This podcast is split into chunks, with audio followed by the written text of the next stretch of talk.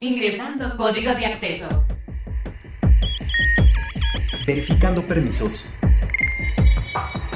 Trazando ruta. Novena dimensión. Acceso temporal. Autorizado. Abriendo portal en 5, 4, 3, 2, 1.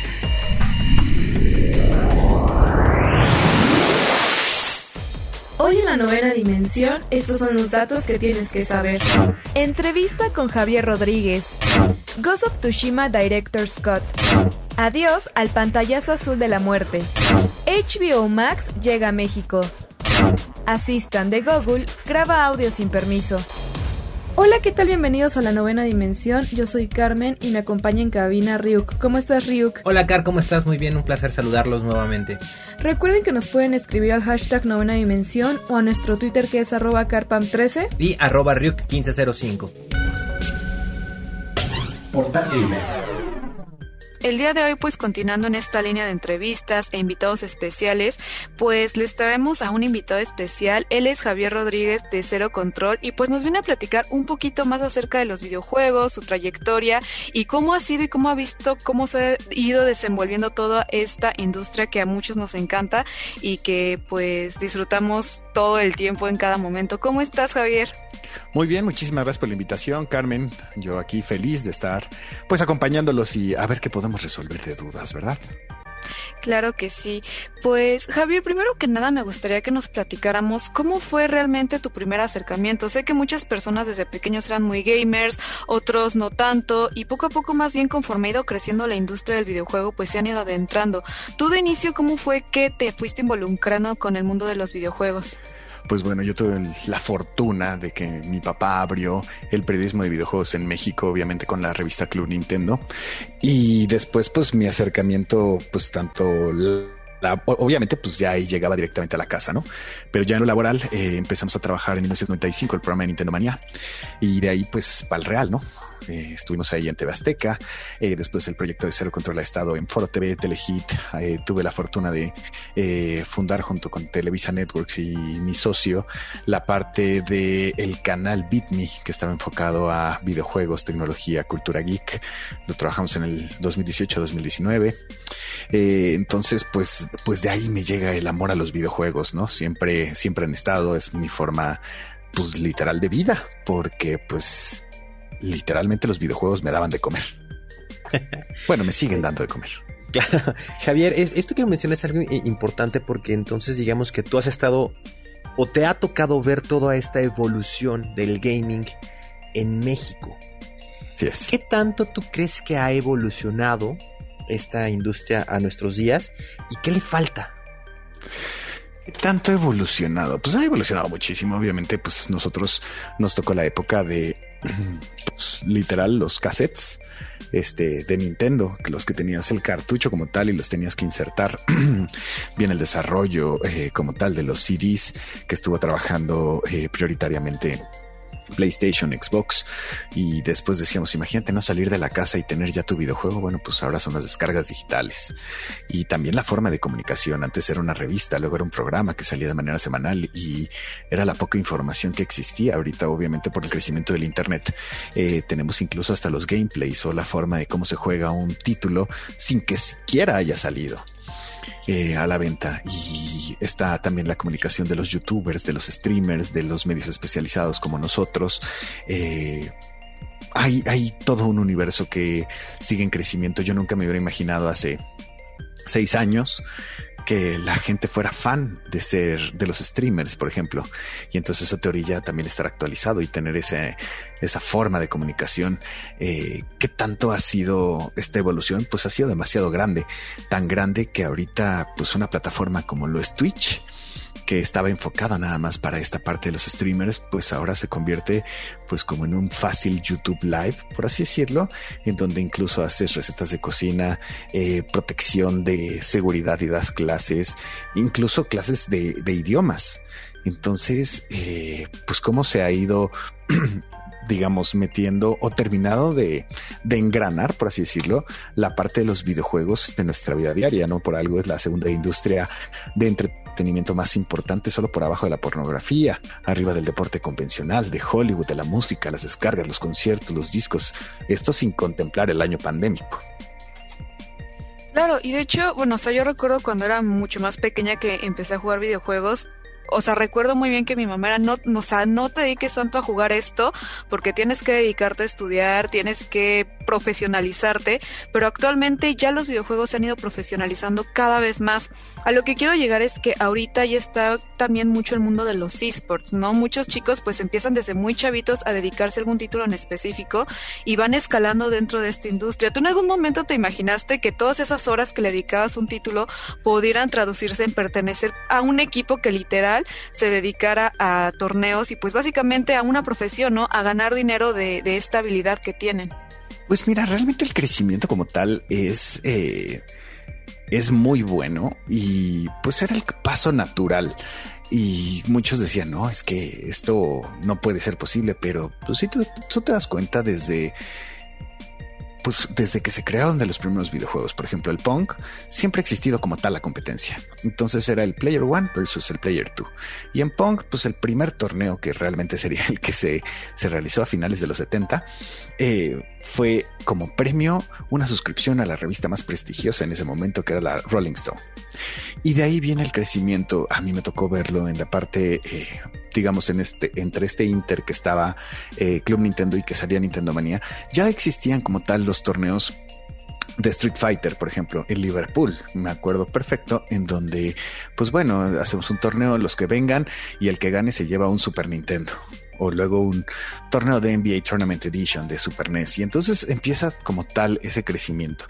Ahorita lo interesante es ver cómo esta forma de profesionalización se está llevando a cabo en todo el mundo. ¿A qué me refiero? A reconocer como tal los esports como un deporte. Eh, también como tengo la fortuna de ser uno de los socios fundadores de la Federación Mexicana de Esports, eh, pues imagínate tratar de convencer a personas de 60, 70 años que te decían, no, pues es que esto no es un deporte.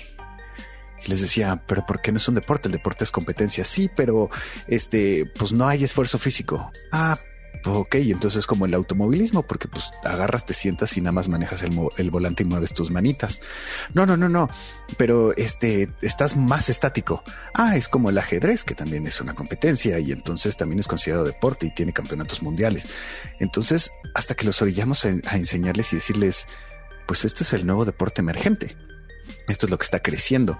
Esta es la forma en cómo está compitiendo la gente. Entonces, también basados en estudios de portales especializados como Newzoo, que te dicen, oye, ¿sabes qué? Este, mira cómo está el videojuego como tal, cómo va el crecimiento de la industria, cómo están estas competencias, cuánto están pagando, cuántos usuarios están jugando, cuántos están viendo los torneos.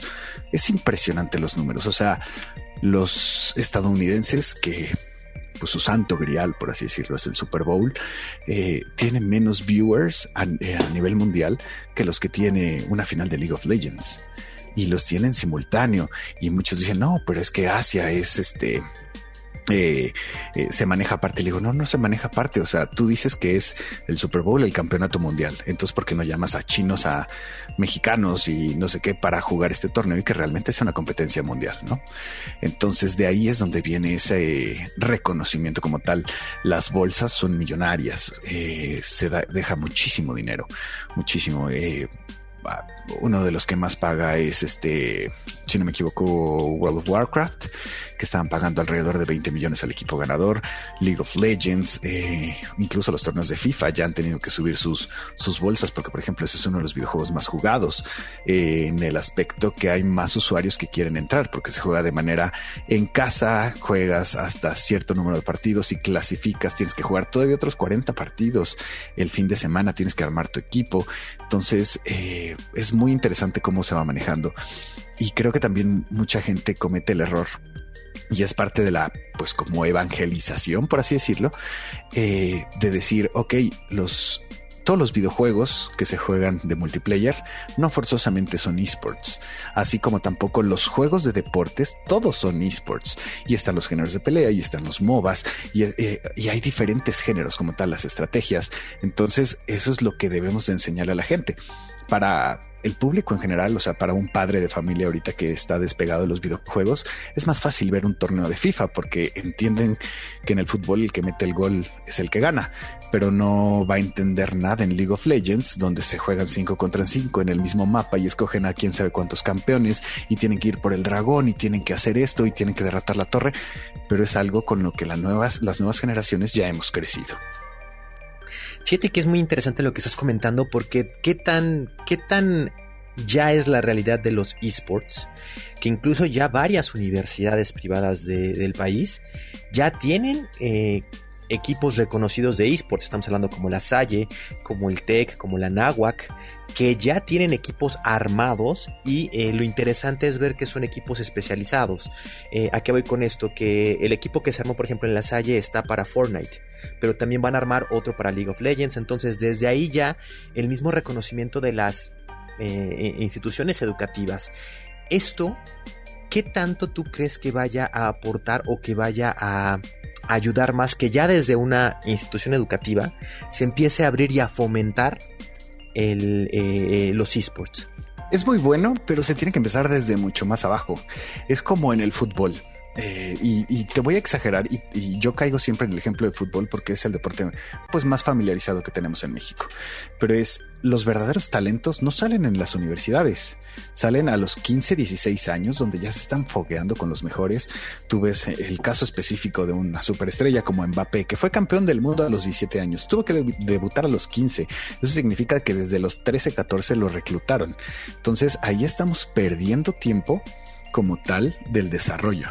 Eh, también influyen mucho los factores sociales, porque por ejemplo, mucho de esto de los esports se juegan en línea. Entonces, quizás tenemos al mejor eh, jugador de League of Legends en Chiapas. Pero si él no tiene la capacidad de vivir en un lugar donde se tenga fibra óptica para tener un internet decente o incluso pagar el internet decente, obviamente no quiero menospreciar a nadie y estoy poniendo un ejemplo de lo más burdo, pero es no tenemos ese semillero, que ese semillero debería empezar desde una primaria, desde una secundaria para estas competencias. Porque así es donde empiezas a detectar el talento. Muchos tienen el talento nato. O sea, es tú para jugar a nivel profesional un League of Legends tienes que dar nueve clics por segundo. No todos pueden. Y eso es lo que nadie dice, ah, no, pues es que nada más darle clic. No, es algo más profesional que eso. Y es no jugarlo con el mouse o eh, el pad que tienes en tu laptop debe de ser un mouse especializado que está hecho para aguantar e, e, ese rendimiento. Entonces ahí también estamos hablando del equipo que es necesario. Entonces empiezas a ver todos los factores que existen como tal para generar esta competencia de deportes electrónicos y es mucho más compleja de lo que pensamos. Todo el mundo dice, ah, bueno, pues en el fútbol pues hay canchas de tierra o juegas con un frutzi con papel adentro y, simulas que eso es un balón, pero aquí no puedes encontrar un sustituto si quieres jugar de manera profesional. Entonces, te digo, son demasiados factores los que tienen que entrar. Te digo, es muy bueno tener en las universidades, obviamente, este tipo de juegos. También hay títulos que pues están como segmentados de edad. Eh, los mejores jugadores, por ejemplo, de peleas, pues están jugando en un rango de 25 hasta 40 años. Eh, un League of Legends, los más profesionales y los más viejos que ya se pueden retirar, están cumpliendo 25 años. Entonces, eh, pues es como de todo un poco, ¿no? digamos que aquí podría ser una muy buena opción para las eh, famosas o lo que ya están haciendo sus apariciones academias de esports, donde tal vez se puedan eh, ir a hacer estas visorías, ahorita que pones el ejemplo del fútbol, tal vez ir a hacer las visorías, montar academias tal vez a lo largo de comunidades donde sabemos que hay una mala recepción, porque igual y no nos vayamos tan lejos a Chiapas, aquí mismo en la ciudad sabemos que hay regiones, hay zonas donde el internet es malísimo y donde no te llega, eh, solamente te llega una opción de internet y te llega mal. Entonces digamos que aquí podría ser una invitación para que las academias de esports monten estos semilleros de, jugadores de esports y pues poder ahí tal vez montar y, buscar ese talento que dices. Sí, creo que esa parte de los semilleros es muy buena. Te digo, sí, es, eh, en el caso de la federación se ha estado buscando y tratando de trabajar, porque también al ser un órgano reconocido a nivel federal, pues debe de cumplir con estatutos, debe de cumplir con el fomento del deporte, con los torneos y todo esto. Pero imagínate tratar de convencer y de organizar a quién sabe cuántas miles de primarias, de secundarias que tengan la posibilidad, es estar tratando de montar, llegar locaciones, es algo mucho más complejo porque muchos dicen, ah, pues que se haga y pues no, no es tan sencillo, ¿no? Es llevar un jueceo, es llevar la estructura como tal, es, es más complejo de, de lo que se pensaba. Y ahorita también de lo que mencionabas es, eh, recuerdo, obviamente por, por decencia no voy a decir la marca, pero alguna vez hablaba con uno de los desarrolladores de uno de los títulos más importantes y me decía, es que yo para mis competencias de esports no forzosamente tengo al mejor, porque no sé quién está en Chiapas, volvemos al mismo ejemplo, jugando eh, de, en esta posición pero pues ahorita dentro de mis profesionales que son muy buenos dicen, ah, pues yo creo que Iván o yo creo que Carmen, por ejemplo, son, son buenos y nos pueden servir en el equipo, pero no forzosamente por eso son los mejores, sino ahí viene como la pequeña recomendación eh, basados en no tener un lugar donde decir, ah, bueno, necesito a un eh, jugador de FIFA profesional, ah, bueno, pues aquí hay cinco opciones. Necesito uno de League of Legends, pues aquí hay, porque de League of Legends todavía hay diferentes posiciones, no es cualquiera que el que pueda jugar, que si es un jungla, que si es un no sé qué, entonces debes de empezar a manejar todo con pincitas. Ahí es donde viene lo complejo. Claro, y creo que también otro factor es convencer, bueno, no convencer, más bien romper los tabús que existen alrededor de los videojuegos, ¿no? Como en su momento ha sucedido con las artes, el deporte incluso, porque si la idea también es fomentar todo esto en pues chicos de 13, 12 años, pues también ahí está como el permiso de los papás, ¿no? Que permitan explotar estas capacidades y pues ahora romper estos tabús de que en realidad los videojuegos pueden hacer otra, otro factor más que entretener, que puede profesionalizarse, creo que también eso es importante, ¿no? Romper los tabús y mostrarles también a los padres de familia este otro lado que también pueden aportar los videojuegos.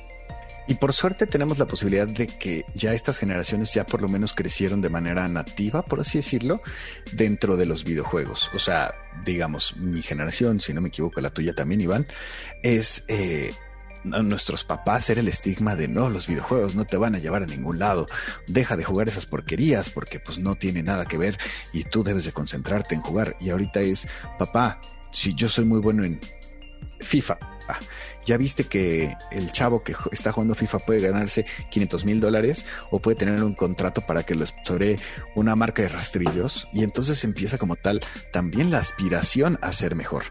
Esa es una de las partes importantes de los deportes electrónicos, es no solo es demostrar quién es el mejor, sino que como dicen, santo que no es visto, no es venerado. Es lo mismo. Entonces, eh, por ejemplo, en, Inglaterra se empezó una de las primeras campañas eh, donde hacían pues ídolos, por así decirlo, en donde Gillette, esta marca de rastrillos, pues contrató a uno de los gamers profesionales como imagen. El chavo ni siquiera tenía barba, ni siquiera le salían los pelitos, pero como tal ya se está asociando y decir, ah, bueno, en un espectacular donde vaya pasando la gente, este, en Piccadilly, dice, ah, yo quiero ser como él, entonces también se vuelve un factor que es como parte de la bola de nieve para quitar ese estigma de los padres, que como te decía, ya muchos han crecido como tal, pero también es parte de los deportes electrónicos eh, enseñarles que todos los chavos ahorita que jugamos y que los chavitos, incluyo a mis hijos que juegan en su iPad, en las consolas, en PC, eh, les ayuda en otros factores, en la toma de decisiones, en mejorar su capacidad de reacción, en eh, saber procesar eh, la frustración. porque pues, cuando pierden hacen berrinche, entonces empiezan a entender de, bueno, no siempre tengo que ganar. Y entonces ya empecé a ganar, ah, entonces ahora me quiero enfrentar contra otro que significa un reto. Entonces son más factores como tal los que se deben de tomar en cuenta. Eh, Javier, ahorita que estábamos mencionando de la, de la federación y que nos comentas que tú ahí estás, eh, digamos, apoyando y, siendo de los iniciadores, ¿qué nos puedes comentar de cuáles son los siguientes pasos que está tomando la Federación Mexicana de Esports para estandarizar, apoyar y crecer? Híjole, eh, hay mucho trabajo que hacer. Teníamos una muy buena planeación del año pasado, tristemente, eh, pues año pandémico, eh, que obviamente ha reajustado todo porque teníamos muchos eventos presenciales. Entonces ahorita es volver a adaptarnos a esta nueva realidad, qué es lo que se puede hacer, qué es lo que no se puede hacer. Eh, como te decía, es el trabajo talachero y de oficina de, hola Universidad Fulanita de Tal, mira, me presento, esta es la federación, estamos reconocidos por la CONADE, por la CODEME, por órganos internacionales, en donde bla, bla, bla, bla. Y entonces queremos hacer esto, esto, esto y aquello. Entonces es tratar de trabajar directamente con todos ellos. Eh, obviamente también te estoy hablando de trabajar a nivel CEP, porque pues también es un organismo federal. Entonces se digamos, de cierta manera es más sencillo, pero no por eso deja de ser laborioso. Entonces, lo que queremos hacer primero es evangelizar y que la gente entienda por qué como tal se debe de reconocer como un deporte. Como te decía, quitar esos estigmas, sobre todo a la gente adulta, porque pues hay directores de universidades que siguen pensando que los videojuegos es una pérdida de tiempo. Es... Eh, como te decía, crear ídolos, crear semilleros, crear torneos, eh, que también es no es tan fácil, ¿no? Porque también debemos de entender la parte de los de las licencias, no porque tú quieras hacer un torneo de FIFA estás exculpado, por así decirlo, de pedir permiso a Electronic Arts y presentarles un plan de trabajo y que te lo autorice primero Electronic Arts. Y si Electronic Arts te lo autoriza, se tiene que ir directo a la FIFA, directamente a Suiza, para la revisión de ese torneo. Y de todos los torneos que les llegan, nada más aprueban el 2%. Entonces, si quieres evitarte eso, pues puedes cumplir con una cosa que se llama las Community Guidelines, que son como, eh, digamos, los reglamentos que ya tienen de base para que tú puedas organizar un torneo te digo, cumpliendo cierto reglamento, pero para que no tengas ni tú un problema de licencia, ni mucho menos ellos este, directamente con la FIFA. Pues Javier, como sabes, los tiempos de radio son muy rápidos, muy celosos y aquí en la novena dimensión los tiempos son muy diferentes. Nada más para cerrar, a mí me gustaría preguntarte, si pudieras elegir tres de tus videojuegos favoritos, ¿cuáles serían? Pues mira, me iría por cualquiera de la parte de Legend of Zelda. Soy bastante fan, tengo incluso cuatro tatuajes de ellos. Eh, The Last of Us es uno de los títulos que también me ha marcado. Me gusta mucho la historia, la temática, el gameplay, eh, cómo te va envolviendo cada una de las historias de los personajes principales. Y yo creo que me iría con International Superstar Soccer, uno de los videojuegos pioneros para ahorita lo que es un un FIFA, un Pro Evolution Soccer, que es digamos como su antecesor, que simplemente marcó época tanto en Super Nintendo como en el 64 y que nos ha enseñado que también los videojuegos deportivos deben de ser no solamente simuladores, sino también divertidos. Pesos pesados, ¿eh? Pesos pesados, Javier. Hablaste de puro juego, juego top, ¿eh? Te respeto. Pues me preguntaron los favoritos, te puedo decir también los que no me gustaron. A ver, ¿cuáles son los A que ver, a no? ver, adelante. Ay, pues mira, hay uno que se llama Back to the Future del Nintendo, que estaba espantoso, obviamente, como todo el mundo conoce la historia de E.T., pues es un título que pues estuvo hecho con las patas, que lo tuvieron que sacar en seis semanas cuando los límites de programación en, a principios de los 80 eran espantosos. Y yo creo que el de Superman 64, una de las grandes decepciones. Sí, concuerdo. Pues Javier, muchísimas gracias. Recuérdanos dónde te pueden buscar en Twitter, Instagram o qué redes sociales tienes para que te sigan. Claro que sí, en Instagram, arroba GRA100 y para Twitter le quitamos un cero, GRA10. Ahí ando dando lata en mis redes sociales y muchísimas gracias por el tiempo, Carmen e Iván. Al contrario, Javier, muchísimas gracias y te esperamos pronto por aquí en la novena dimensión. Cuando gusten, aquí estamos y estamos en contacto. Ya veo que los aliens de Cápsula Geek están llegando aquí a la novena dimensión, así que escuchemos qué nos traen el día de hoy.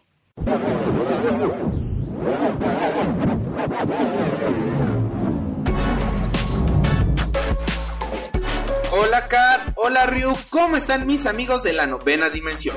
Yo soy Ro, uno de los integrantes de Cápsula Geek y como siempre estoy feliz de estar aquí con ustedes una semana más para traerles las noticias más relevantes del mundo de la tecnología. Y la verdad, en esta ocasión les traigo información que estoy seguro a la mayoría de personas les gustará o por lo menos les interesará, debido a todo lo anunciado que va relacionado a la salida de Windows 11, la nueva versión del sistema operativo que se ha convertido ya en el estandarte de la empresa Microsoft. Para empezar, el clásico menú que podíamos encontrar en la parte inferior izquierda de la pantalla, ahora se encontrará en el centro lo que a algunos no les agradó del todo. Pero no se preocupen que esto ya se había tomado en cuenta y lo pueden cambiar a su sitio de siempre cuando quieran. Y al momento de entrar en ese menú, igual podemos apreciar más cambios, pues en vez de que este esté pegado a la barra y se despliegue hacia arriba, este se irá hacia el centro de la pantalla como si fuera una ventana clásica de las que ya todos conocemos.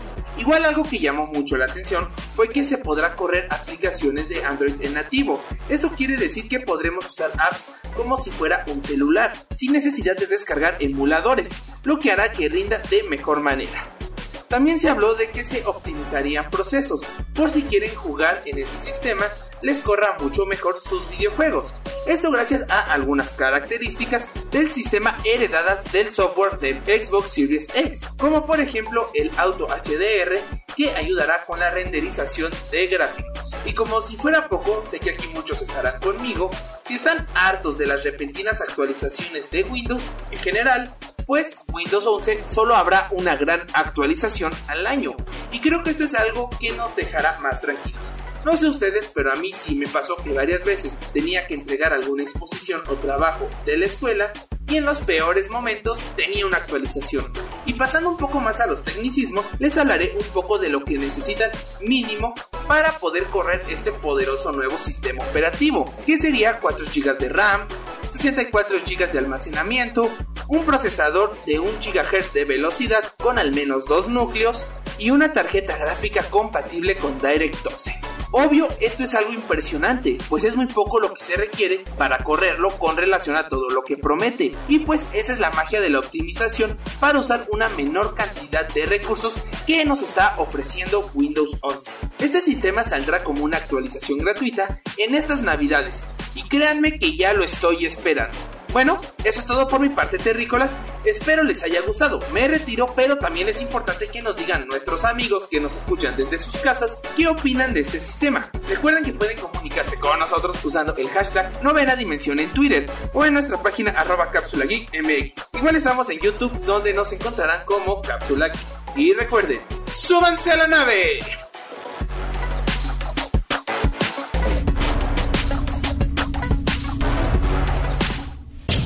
Circuitos y transistores. Y con la llegada de la noticia del nuevo sistema operativo de Microsoft, que es el Windows 11, pues sabemos que esto conlleva cambios. Y dentro de estos cambios tenemos uno un tanto peculiar o radical, no sabría cómo mencionarlo, pero pues todos alguna vez nos hemos topado con esta famosísima pantalla azul de la muerte, como coloquialmente se le conoce, que es un tipo de error pues que causa un cierto problema dentro de tu sistema operativo y que todos temen. Pues resulta que ahora con pues la de los cambios, la van a cambiar también el color de esta pantalla y ya no va a ser el color azul de la muerte, sino que lo van a cambiar por un color negro, Ryuk. Pues, ¿qué te puedo decir, Car? Es una noticia que, pues más que nada creo que genera el morbo de decir, bueno, como por qué razón, ¿no? De azul a negro. Pero a final de cuentas es la misma pantalla, va a seguir siendo una pantalla que te marca un error. Lo único que van a modificar es, el, es nada más que ahora va a ser de color negro. No sé si querían realmente darle un, una apariencia visual realmente diferente a Windows 11, que yo creo que va por ahí.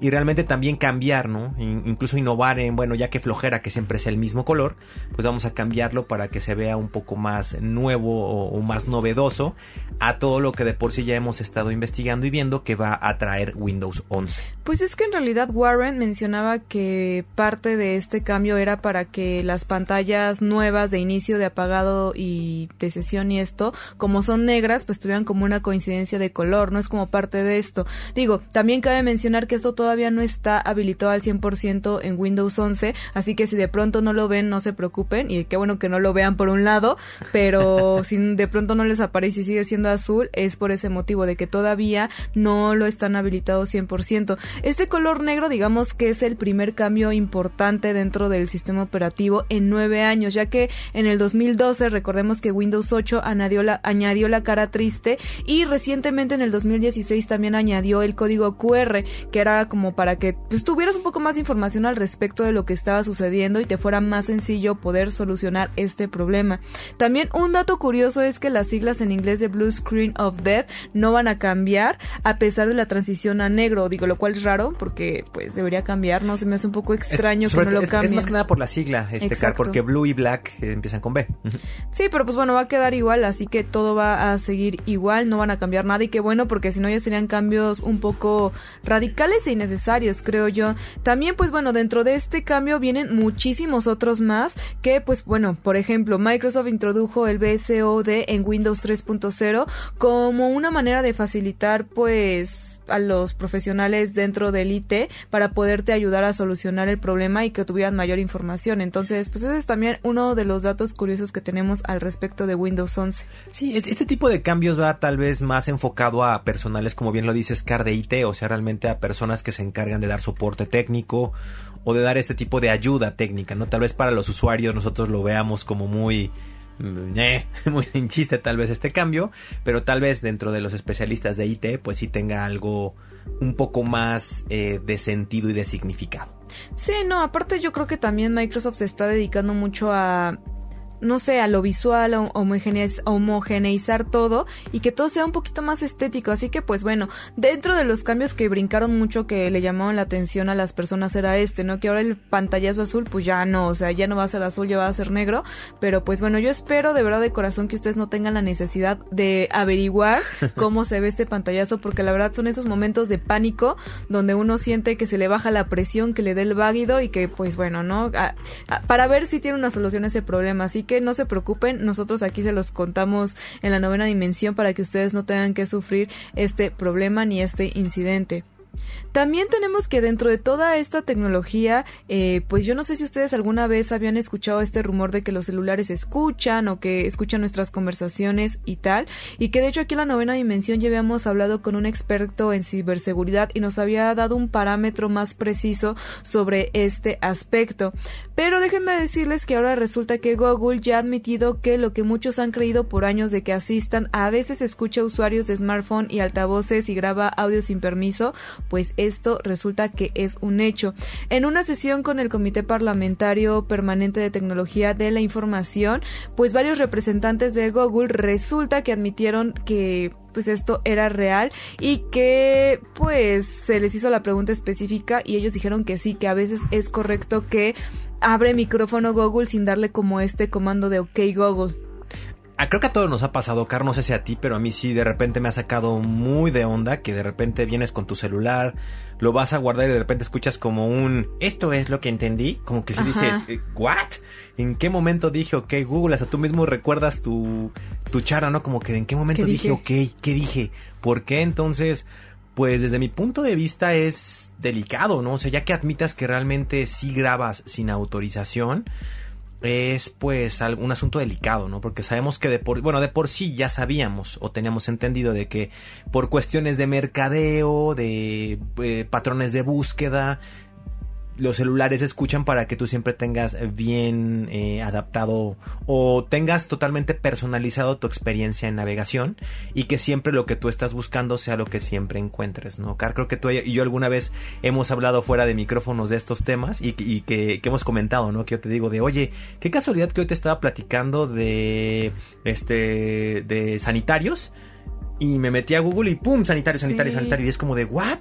¿En qué momento, no? Ahí secreto a voces, pero bueno, ya que lo salgan a reconocer, pues sí es delicado, ¿no? Sí, no, y de hecho en, ese, en esa entrevista que hicimos el experto de ciberseguridad mencionaba que en efecto, o sea, era como un secreto a voces de que yo de hecho le comentaba, es que una vez me sucedió que estaba, ni siquiera busqué, no lo googleé en mi celular, o sea, literal pasé, tuve una conversación con pues el vendedor del producto al que yo quería recurrir, estuvimos platicando, me estuvo comentando el producto y yo por no decidirme o porque todavía no lo quería comprar, pues decidí no, este, no, no hacer la compra en el momento, pero al momento en el que yo abrí mi Instagram me salió publicidad de ese producto sin yo haberlo googleado, que fue lo que normalmente dicen, ah, es que estuviste googleando y por eso te, te, ofrecen publicidad. En este caso no fue así y él me comentaba que en efecto de pronto el micrófono se abría, captaba tu información y por eso te recomendaban cosas. Lo que es sorprendente en este momento es que es la primera vez que Google admite que, que esto ha sucedido, ¿no? Y simplemente también han mencionado que simplemente el 0.2% de estos fragmentos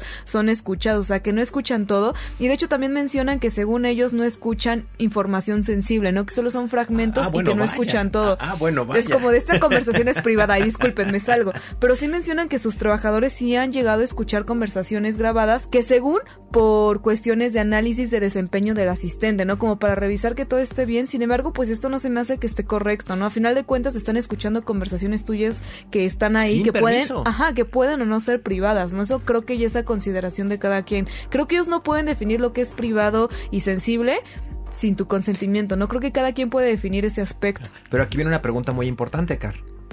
¿Cómo saben qué, Claro. información o qué conversación es este, privada y cuál no? Obviamente la tienen que escuchar para de plano decir al menos el principio para de, de ahí poder decir, sabes que esto no porque es privado. Pero mínimo lo tienen que escuchar. No creo que Google sea muy inteligente en ese aspecto, la plataforma, para decirte, ah, claro, esto es una eh, conversación totalmente personal y muy privada, no la escuchen. Es obvio que las escuchan para dar ese filtro, es obvio.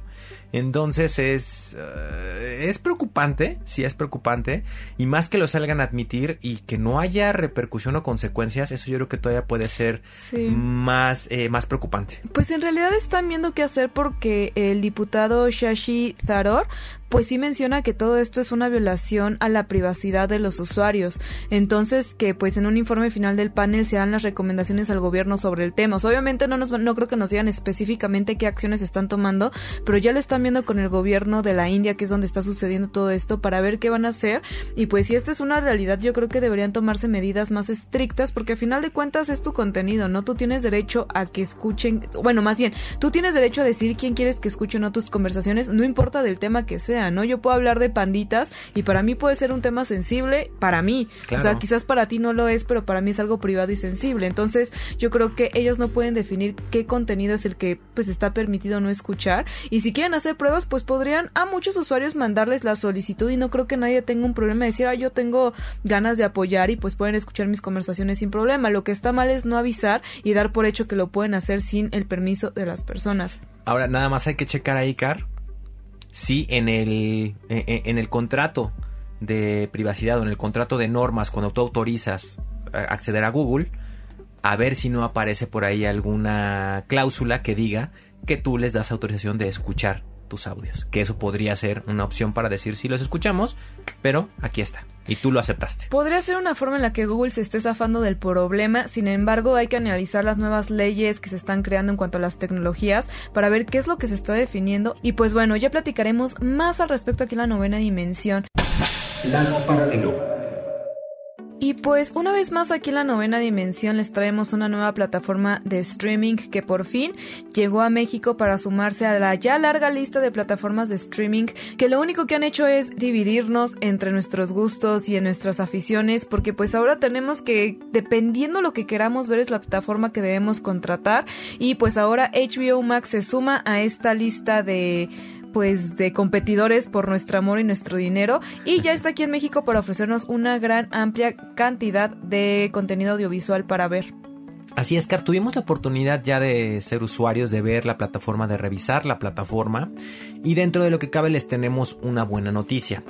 Para los que sean usuarios de algún tipo de servicio de cable, ¿no? Y si ustedes dentro de estos servicios de cable o de televisión de paga ya tenían eh, contratado el servicio de HBO, automáticamente ya son usuarios de HBO Max. No tienen que contratar nada más, no tienen que pagar extra, sino que dentro de su mismo paquete ya tienen automáticamente con su cuenta de, de- de la televisión de paga. Con eso ya pueden descargar y eh, acceder al contenido de HBO Max. Pero si por otro lado ustedes están pensando en la posibilidad de adquirirlo porque pues les gusta la plataforma, porque quieren tener el contenido, la buena noticia es que HBO Max tiene dos formatos diferentes de planes que ustedes pueden adquirir. Por un lado tienen el plan móvil mensual, que es únicamente para dispositivos móviles como smartphones y tablets y que va a tener un costo de 99 pesos. Ustedes aquí van a tener simplemente acceso a un solo usuario, donde pues simplemente una persona va a poder visualizar el contenido en un solo dispositivo, no lo van a poder compartir y también van a tener descargas de contenido. Esto porque está dedicado a plataformas móviles. Por otro lado, si ustedes dicen, no, pues yo quiero tener otros beneficios o quizás lo quiero más para mi casa, para mis televisiones, pues tenemos el plan estándar mensual que les va a dar acceso hasta 5 perfiles con tres usuarios simultáneos en diferentes pantallas y con la descarga de contenido y video en alta definición, incluyendo el 4K y esto únicamente por 149 pesos. Estos planes ya también tienen unos planes como más económicos todavía que les van a hacer un descuento si ustedes los contratan por más tiempo. Está el plan móvil si lo contratan trimestral va a tener un costo de 269 pesos, el plan estándar trimestral de 399, el plan móvil anual de 829 y el plan estándar anual va a tener un costo de 1249 pesos. Por si ustedes quieren ver un poco más cómo se distribuye, pues así están los planes y creo que es una muy buena opción porque incluso a veces de pronto no muchas personas ven el contenido dentro de la televisión o dentro de casa y simplemente con tenerlo en el celular o en la tablet es más que suficiente y la verdad es que es un muy buen precio. Ahora, ¿qué es lo atractivo? Muchos nos van a decir, bueno, qué flojera, eh, ¿por qué lo debo de contratar? De lo que nosotros ya pudimos experimentar y vivir eh, de, la, de la aplicación de HBO Max es que lo que vale la pena es que tienen todo el catálogo de Warner Brothers. Eso ya es eh, muchísimo. Por ejemplo, los que son fanáticos de Harry Potter van a poder tener en, este, en esta plataforma, pues todas las películas de Harry Potter, las aventuras, también para los peques y para los no tan peques, que les tocó crecer con Cartoon Network, también ahí van a encontrar mucho del contenido de Cartoon Network. Por ejemplo, a mí me emocionó muchísimo que están todas las temporadas de Hora de Aventura, que en otras plataformas de stream cuando llegaron a estar solamente tenían las dos últimas eh, temporadas o las tres últimas o salteadas. En este caso tenemos todas las 10 temporadas de Hora de Aventura, además de mucho contenido como las chicas superpoderosas, en sí, todo lo de Cartoon Network. Y también cabe mucho, cabe mencionar que está muy bien el contenido propio obviamente de HBO Max, lo que le han estado apostando ellos últimamente y ya como eh, producciones internas, independientes de ellos, lo están eh, mostrando en ese punto y hay muy buenas opciones como obviamente Game of Thrones, Chernobyl, Big Liars, etcétera, etcétera, etcétera. Así es, pues bueno amigos, ustedes escríbanos al hashtag novena dimensión y díganos qué plataformas tienen o si siguen indecisos de cuáles contratar porque la verdad es que ya se han dividido muchísimo y pues el contenido cada vez es un poquito más difícil de, de poderlo plasmar en una sola cuenta. Así que ustedes cuéntenos cómo ha sido su experiencia y qué piensan de esta nueva plataforma. Y bueno, Car, hablando y volviendo al tema de las plataformas de stream, ahora vamos a abordar Amazon Prime. ¿Por qué Amazon Prime? Porque justamente esta semana, Car, nos enteramos que no va a ser necesario esperarnos a ver la película de Evangelion 3.0 más 1.0 en cines, sino que el encargado de traer a todas las regiones fuera de Japón este estreno va a ser Amazon Prime. Amazon se ha caracterizado por ser un diferenciador dentro de estas plataformas, ya que no solo te da lo de Prime Video, sino que también tienes Amazon Prime, también te da muchos beneficios en Twitch. Entonces creo que a diferencia de las que hemos mencionado aquí en la novena dimensión, tiene otros beneficios. Y bueno, ahora con esto de Evangelion, yo creo que se suma todavía otro, otro puntito más, otra rayita, que pues nos está aportando algo nuevo que otras plataformas no, Ryuk. Y no solamente es tocar, el valor extra es que no nada más vamos a tener la última película de Evangelion, sino vamos a tener disponibles todas las películas de esta saga de anime que sabemos que es maravillosa van a estar disponibles a partir del 13 de agosto. A partir del 13 de agosto ya vamos a poder encontrar estas películas en la plataforma digital. Lo que me parece también muy padre de esta nueva película es que incluye las voces de siempre en su idioma original y que pues bueno, no vamos a tener pues detalles o temas con el doblaje, que luego creo que eso es muy importante porque nos acostumbramos tanto a ciertas voces de ciertos personajes que cuando lo llegan a cambiar, sí te llegas a sentir un poco raro, ¿no? Como que hasta que te llegaran a cambiar el personaje y que de hecho lo hemos platicado mucho aquí en la novena dimensión, también los actores y actrices de doblaje dan vida a estos personajes de una forma indirecta, ¿no? Cada uno le da una interpretación y le da un carácter distinto y también aunque cambien las voces, pues quieras o no llegan a cambiar la personalidad de los personajes. Entonces, si los mantienen, yo creo que eso me parece una, un acierto muy bueno, que bueno, siempre lo hemos platicado aquí en la novena dimensión al respecto, así que por eso no nos debemos preocupar y me parece genial que lo hayan mantenido así. Eso es un, gran extra porque recordemos que a Netflix, justamente cuando estrenó Evangelion, la, no, el anime, la saga de anime, tuvo este problema, que cambiaron las voces y sí hubo un poquito de hate ahí con muchos eh, seguidores o muchos fanáticos que no estaban muy de acuerdo en estas voces, cara. Entonces, esto es justamente lo que habíamos estado comentando cuando empezamos a ver tantos servicios de streaming.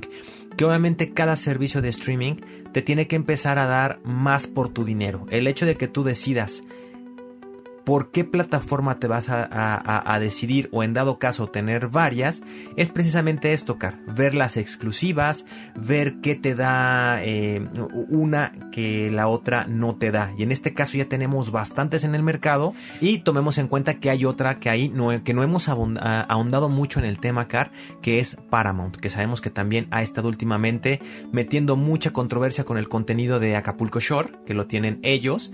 Y bueno, otra más que tendríamos que analizar y ver qué realmente es lo que trae. ¿no? Porque sabemos que tienen ahí muchas exclusivas, mucho catálogo de la MGM que se pudieron llevar ellos. Y bueno, eh, no acabaremos, Car. Y vienen muchas más. De hecho, si ustedes se meten a los que tengan Smart TVs y se meten al, eh, al menú del contenido descargable, es increíble ver todo el contenido que hay de plataformas de streaming, Car. Gratuitas, no gratuitas, de paga. Eh, este, obviamente especializadas en anime, especializadas en cine, especializadas en terror, especializadas en gore, en muchos aspectos. Es un mundo increíble. Yo creo que quizás ahí las televisoras o cadenas se van a encargar de hacer paquetes porque la verdad es que elegirse por una sola está muy difícil y elegir varias yo creo que ya es un costo más alto o incluso me pone a pensar qué tan competitivo va a ser esto para la televisión de paga, ¿eh? Porque quizás a veces te va a salir un poco más barato contratar tres de tus favoritas a tener un plan bastante amplio dentro de la televisión de paga. Pero bueno amigos, ese es otro tema del que si quieren abordamos en otra novena dimensión más específico y lo platicamos. Por lo mientras escríbanos al hashtag novena dimensión qué piensan al respecto. Pero en lo que nos decidimos, yo ya veo que los salen de Cápsula Geek están llegando aquí a la novena dimensión para recomendarnos un nuevo anime y ver en qué plataforma va a estar disponible.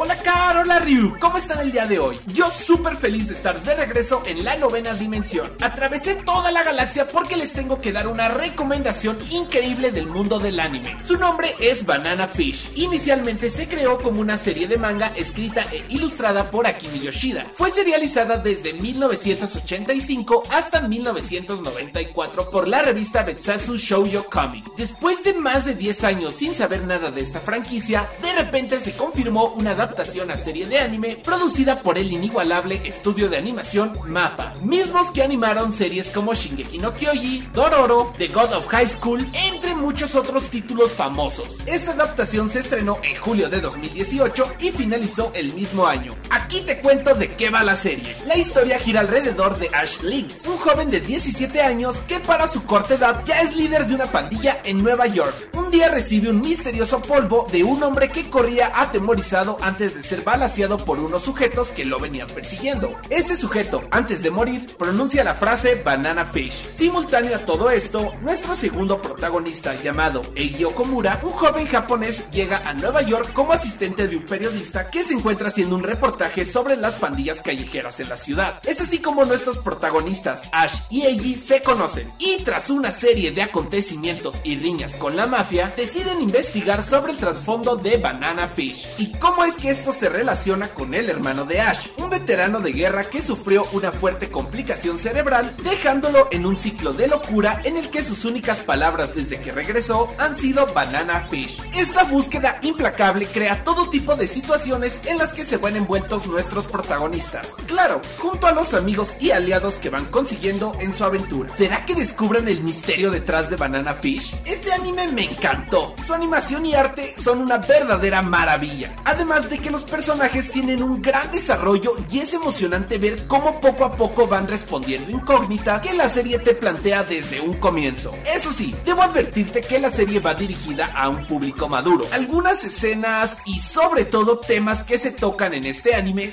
son bastante fuertes, pero ahí mismo reside su magia, ya que nos muestra con apego a la realidad la vida que llevan las personas dentro del mundo de la mafia. Esto de la mano con una historia de ficción que se da la libertad de jugar con la crueldad humana. A mí me encantó y si te gustan las historias de este tipo, estoy seguro que te encantará. Este anime cuenta con una sola temporada de 24 episodios que te mantendrán al filo del sillón en todo momento. Si todo esto te resultó interesante, no olvides ver Banana Fish y contarnos qué te pareció. Puedes contactarnos a través del hashtag novena dimensión o en nuestra página de Twitter e Instagram arroba cápsula geek mx. Carryuk, fue un gusto enorme estar de regreso con ustedes, pero ya debo partir. ¡Nos vemos!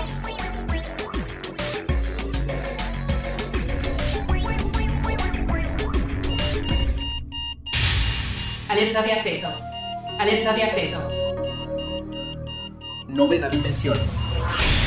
Novena dimensión. Alerta de acceso. Alerta de acceso. Acceso temporal. El portal está comenzando a sonar y eso quiere decir que ya está por cerrarse. Nosotros nos escuchamos mañana en punto de las 6:10 de la mañana. Bye. 3, 2, 1. Cerrando portal. Novena dimensión.